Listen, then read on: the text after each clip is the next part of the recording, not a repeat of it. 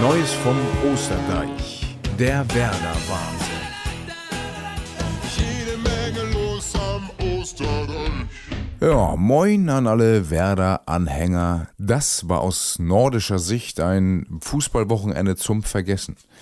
Der HSV verliert 1 zu 2 gegen das abgeschlagene Schlusslicht Osnabrück und das zum zweiten Mal.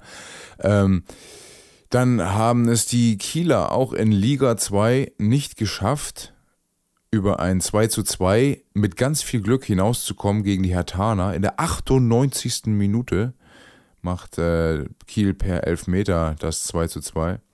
St. Pauli unterliegt den äh, Schalkern und im Endeffekt hat jede Mannschaft aus den Top 7 es nicht geschafft, einen Dreier zu landen. Und ja, auch der Hamburger Sportverein konnte nicht profitieren und bleibt zwei Punkte hinter Kiel auf Platz 3 stehen.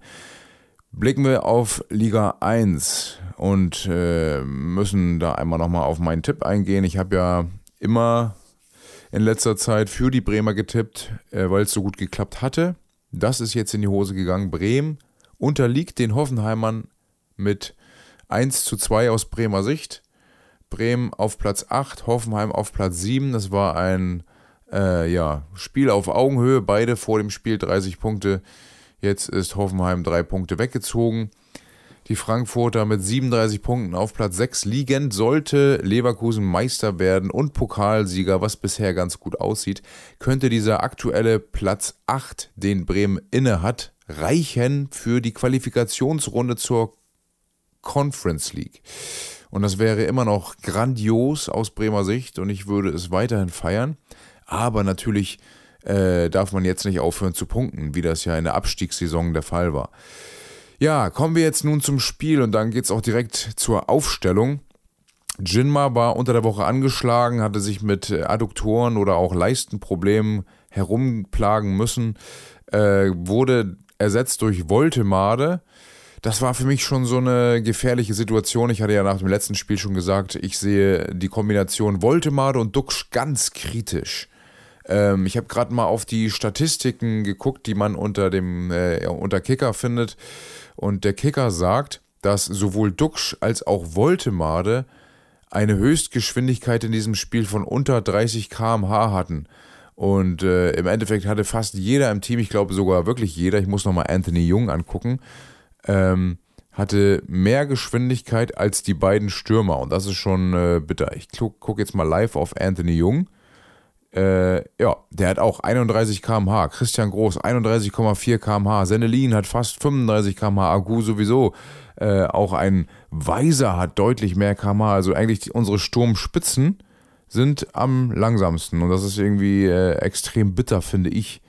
Ja, Weiser fast 32. Die langsamsten sind ganz vorne und das ist natürlich in der Kombination extrem bitter. Ähm, Voltemade an sich, ja, hat es gar nicht schlecht gemacht, aber spielt für mich auf der falschen Position, müsste weiter zurückgezogen sein als zum Beispiel Achter.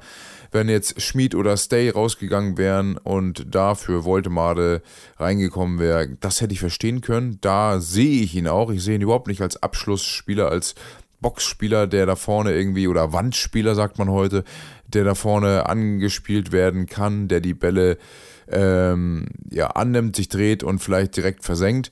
Das sehe ich überhaupt nicht bei ihm. Und äh, das hat sich auch so gezeigt.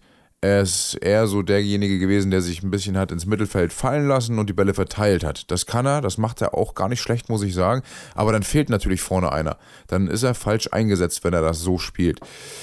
Duxch ist momentan nicht so wirklich in Form, hatte seine Möglichkeit, auch in diesem Spiel, aber wurde überraschenderweise äh, in der 63. Minute ausgewechselt. Da war ich wirklich überrascht, weil ich dachte, ja gut, es zeigt sich, Jinma kommt rein, äh, aber dann blieb Voldemar auf dem Platz und Duxch kam eben rein.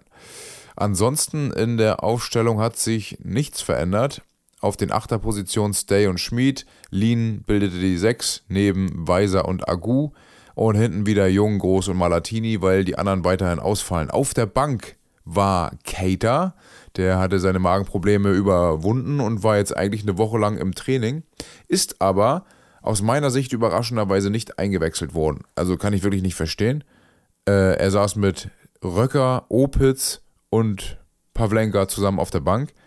Keine Ahnung. Also zumindest in der 85. Minute, als der fünfte Wechsel für Werder anstand und an der Seitenlinie auf einmal Bittenkurt auftauchte, dachte ich mir, das gibt's doch wirklich nicht. Wollen, wollen die irgendwie Cater verarschen oder was ist deren Plan? Keine Ahnung. Schlimm finde ich auch, nun hat man die beiden langsamsten Spieler vorne geparkt mit Voltemade und Duxch und muss dementsprechend Mittel finden, um äh, im Spiel nach vorne über Pässe nach außen in die Mitte zu kommen. Man hat es auch geschafft, doppelt so viele Flanken äh, zu erzeugen wie Hoffenheim mit 22 zu 11. Man hat viele Abschlussmöglichkeiten kreiert. Alles in Ordnung, aber man hat mit Voltemade, der Null-Scorer in dieser Saison hat, und Dux, der momentan die totale Flaute hat, und als äh, Ersatz zu den beiden Kovnatski ähm, keine vernünftigen Boxspieler, keine Strafraumstürmer. Und äh, Jinma wurde heute eher als Linksaußen eingesetzt, als Kovnatski reinkam. Das war ja klar zu sehen. Der kam nur über die linke Seite und es fehlte da rechts ein Gegengewicht und es fehlte vor allen Dingen weiterhin der zentrale Stürmer in der Mitte. Ja, jetzt haben wir das, äh, was ich schon in der letzten Woche angekündigt habe. Boré wird sich verabschieden Richtung Brasilien. Die äh, Konditionen sind noch nicht ganz ausgehandelt. Es wird wahrscheinlich mehr als 500.000 Euro geben. Jetzt ist die Frage, ist der Deal denn wirklich so geil, wie einige das meinen? Ja, man hat einen weniger motivierten Spieler, den man jetzt abgibt, aber wäre der nicht vielleicht noch wichtig geworden? Wenn ich jetzt sehe, wer da auf der Bank sitzt, wie Duxch momentan drauf ist, dann hätte ich mir heute zum Beispiel einen Raphael Boré gewünscht. Also, boah, da hätte ich mir so ab der 60. Boré und Jinma statt Voldemar und Dux hätte ich mir richtig gut vorstellen können. Von daher ist die Frage, ist man wirklich auf diese 500.000 Euro plus vielleicht noch eine Million Gehalt so krass angewiesen, dass man die Qualität von Raphael Boré, für die man sich vor der Saison entschieden hat, dass man die äh, jetzt so leichtfertig abgibt und sagt, komm, äh, wir sind ja so gut wie gerettet und das schaffen wir schon irgendwie, finde ich bitter. Also man hat ja die Möglichkeit, äh, höher anzugreifen, und das setzt man gerade so richtig aufs Spiel. Interessanterweise habe ich jetzt entdeckt, hat man mit Leon Opitz, der jetzt nach seiner Verletzung eigentlich für die U23 angedacht war, dort Spielzeit zu sammeln, hat man jetzt einen Spieler wieder im Kader, der bei Kicker in der Kategorie Sturm aufgelistet wird. Das finde ich ganz spannend. Ich weiß es selbst nicht genau. Ähm, er hat auf jeden Fall in der Vorbereitung als Linksverteidiger gespielt und das sogar gar nicht schlecht. Aber steht hier ganz klar als Stürmer. Ja, hätte ich dann auch gerne gesehen. Also äh, statt zum Beispiel einem Bittenkurt oder so. Aber man erwartet ja von Bittenkurt dann auch mal so ein paar Dinge, die er schon eine ganze Weile nicht mehr liefert. Ja, Stay gefiel mir heute überhaupt nicht, muss ich sagen. Hat äh, sehr viele, und das sieht, auch, sieht man auch an der Statistik, hat, hat nur vier Zweikämpfe geführt und nur einen gewonnen zum Beispiel. Aber es wurde scheinbar irgendwie von außen nicht gesehen, nicht wahrgenommen. Ähm, hat sehr viele Fehlpässe gespielt, schlechte Bälle äh, an, an den Mann gebracht. Äh, das war, das war nicht so richtig gut. Jetzt gucke ich mal auch auf die Statistik von Schmid, weil ich auch in Erinnerung habe, dass der auch nicht so großartig gespielt hat. Da die Passquote immerhin 83 Prozent. Äh, angekommene Flanken 45, äh, 25 Prozent, also eine von vier ist angekommen. Das, das ist so ungefähr der Eindruck, den ich habe. Da war nichts Dolles bei.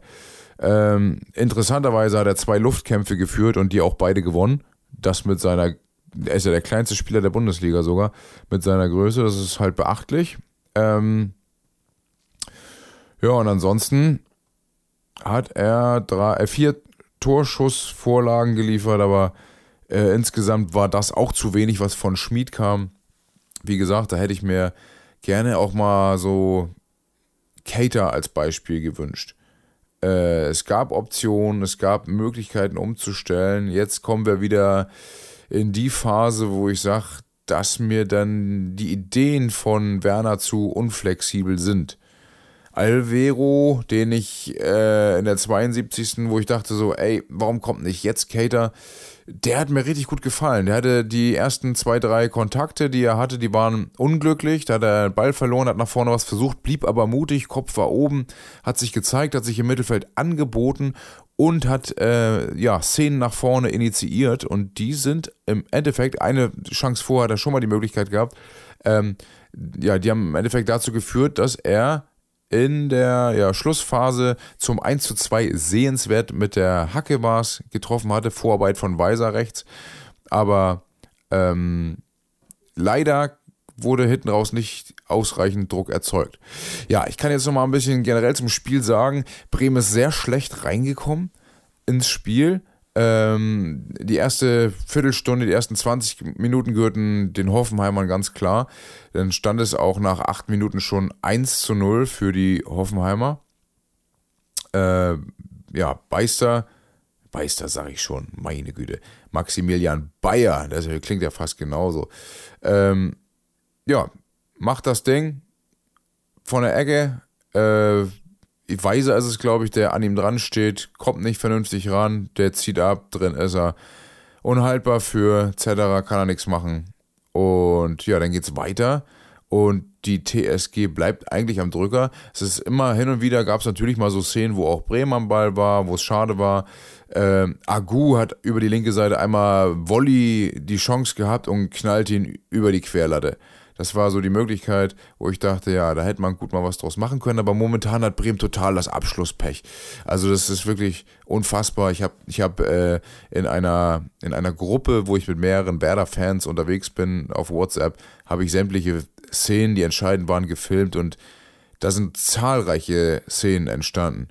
Ähm, in der 26 liest man auch im Kicker-Ticker, Werder aktuell mit seiner besten Phase im Spiel äh, das war diese Situation, Duxch mit Kopfball, der geht äh, gegen den Pfosten, prallt nochmal gegen Baumann und dann äh, ja, schießt Ne, schießt irgendjemand noch gegen Voltemade und anstatt ins Tor, ich dachte schon, jetzt wird er angeschossen, um sein erstes Tor für Werder zu machen, äh, läuft der Ball einfach ins Aus. Und das ist bitter gewesen. Also gab sogar nur Abstoß. Ja, ähm, dann hat Bremen ein bisschen zugelegt. Dux trifft den Pfosten und ähm, ja, dann plätscherte das Spiel so einigermaßen vor sich hin. Ich hatte natürlich gehofft, dass sie vor der Halbzeit noch treffen.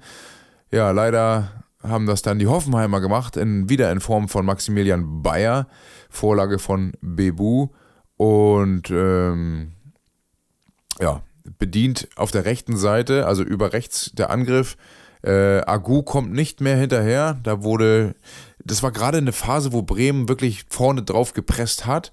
Auf das Hoffenheimer Tor standen ganz hoch und äh, das hat Hoffenheim super ausgenutzt, hat die Räume erkannt, hat die rechte Seite zwischen Agu und ich glaube Jung war es, war eine Menge Platz, da den Ball genau reingepasst und Agu rennt zwar hinterher, kommt fast dran, aber Bebu hat Höchstgeschwindigkeit 35, irgendwas heute gehabt, äh, zischt noch an ihm vorbei ähm, und schafft es gerade bevor Agu den Fuß noch da vorbekommt, eine Flanke komplett durch den Strafraum zu bringen und auf der anderen Seite wartet Bayer und nagelt das Ding einfach ins Tor.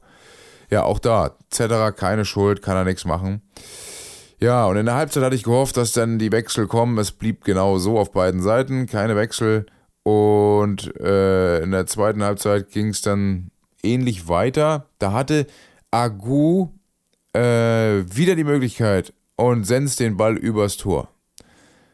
Mensch, und solche Dinger, in der 52. war das, die muss man reinmachen, sonst entweder ist äh, ja, das Spiel gelaufen bei Stand von 0 zu 2 oder man kommt nochmal ran.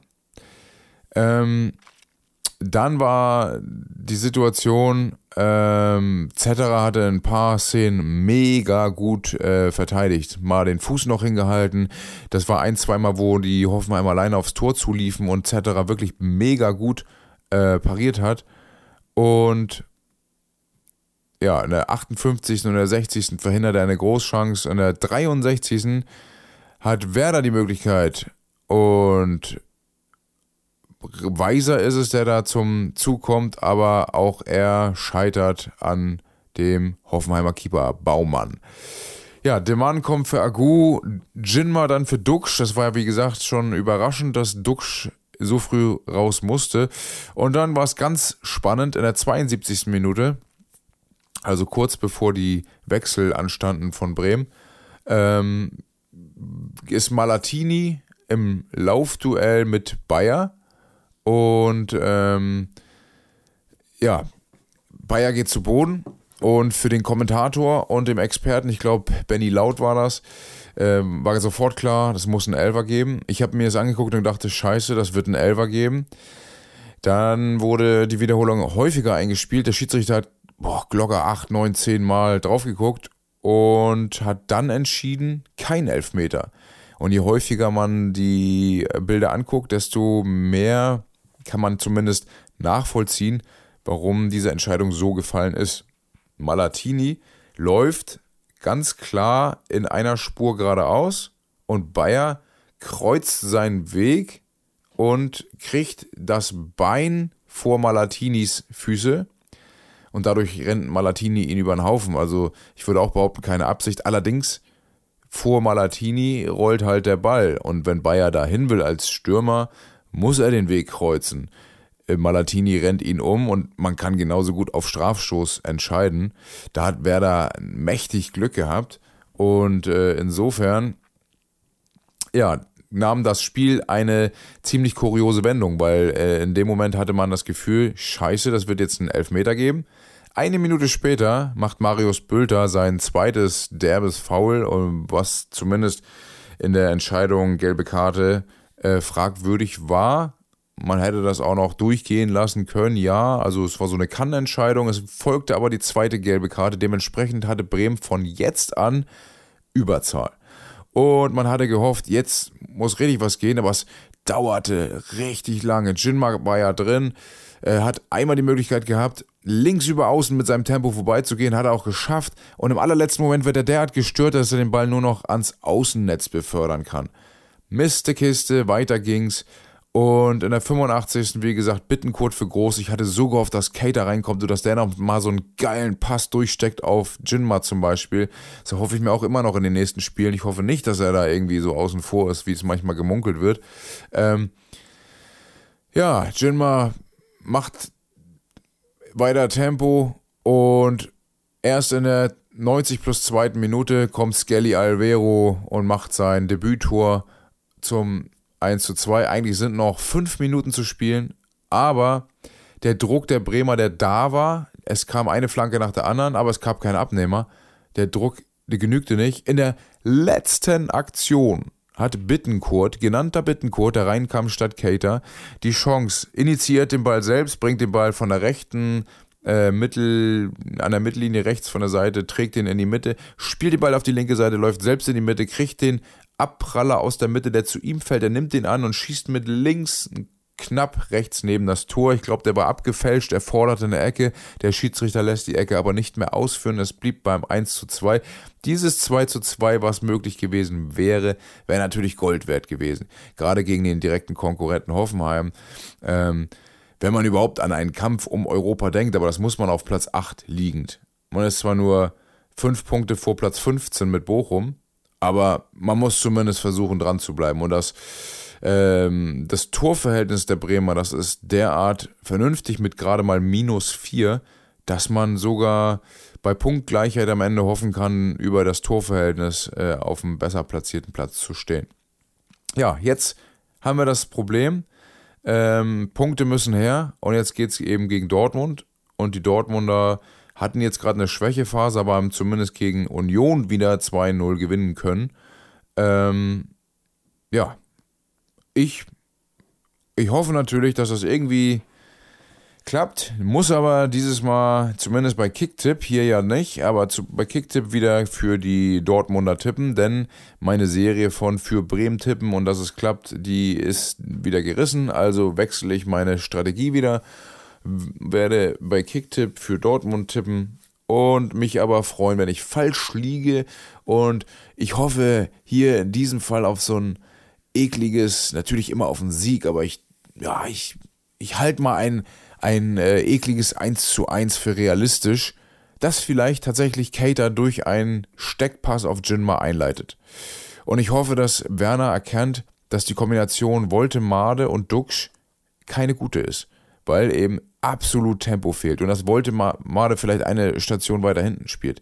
Ähm, als Achter, aber ich glaube, dieses Konstrukt Leanen auf der 6, was gut funktioniert, und Stay auf der 8, das will er so, äh, ja, beibehalten. Wobei Stay in den letzten Spielen auch nicht so der in der besten Phase war. Gerade auf der linken Seite hat er dann doch die ein oder andere ähm, unüberlegte Aktion gehabt. Ähm, der könnte vielleicht auch mal eine Pause haben von einem Spiel. Bring entweder Alvero, der hat sich ja jetzt zumindest mal gezeigt.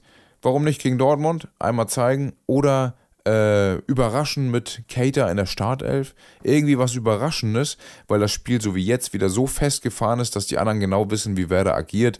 Und das ist leicht zu knacken. Wenn man so berechenbar bleibt, ist es leicht zu knacken. Dementsprechend wünschte ich mir mehr Änderungen als nur Jinma raus, wollte mal da rein. Das ist äh, ja viel zu einfach. Vielleicht auch mal eine generelle Systemänderung. Ja, äh, wir sind im 5 in der Fünferkette Ne? Aber da vielleicht mal irgendwie was anderes. 5-3-2 ist nicht immer Gold wert. Vielleicht macht man halt äh, 4-5-1 oder sowas. Ne? Dass man, dass man äh, hinten ein bisschen anders steht. Dann brauchst du auch nur zwei Innenverteidiger. Dann kann Christian Groß äh, draußen zuschauen. Dann macht man Mal Malatini und Jung hinten rein. Dann äh, auf links, der Mann geht nicht, also muss Agu, der Mann ist nämlich gesperrt. Agu links, äh, Weiser rechts. 4, hatte ich gesagt, ja, 4-2-3-1. 4-5-1 ist nichts anderes als 4-2-3-1. Dann spielt man eben mit zum Beispiel Stay und auch einen Linen, die beiden als Sechser. Wäre eine nette Kombi bei 4-2-3-1 gegen Dortmund. Und ähm, auf Außen direkt starten mit links Jinma und rechts Schmied, vorne Duxch. Und es fehlt noch Cater. 4, 2, 3, 1. Oder eben Voltemade. Voltemade als Zehner hinter Duxch. Oder Cater, wenn er sich traut. Das wäre auf jeden Fall überraschender. Würde mich mal interessieren, wie Bremen mit einem neuen System agieren würde. Aber jetzt kommt wieder die Diskussion, muss man einstudieren, bla bla. Ja, aber komm, das ist Dortmund, da kann man es jetzt auch mal versuchen. Ähm, ansonsten wird man wahrscheinlich in der ersten Hälfte schon untergehen, wenn man Bremen äh, mit der aktuellen Abschlussschwäche plus der äh, ja, brüchigen Abwehr hinten so beibehält. Also von daher einfach mal was Neues versuchen und nächste Woche wieder reinhören, wenn es wieder heißt Neues vom Osterdeich. Bis denn dann.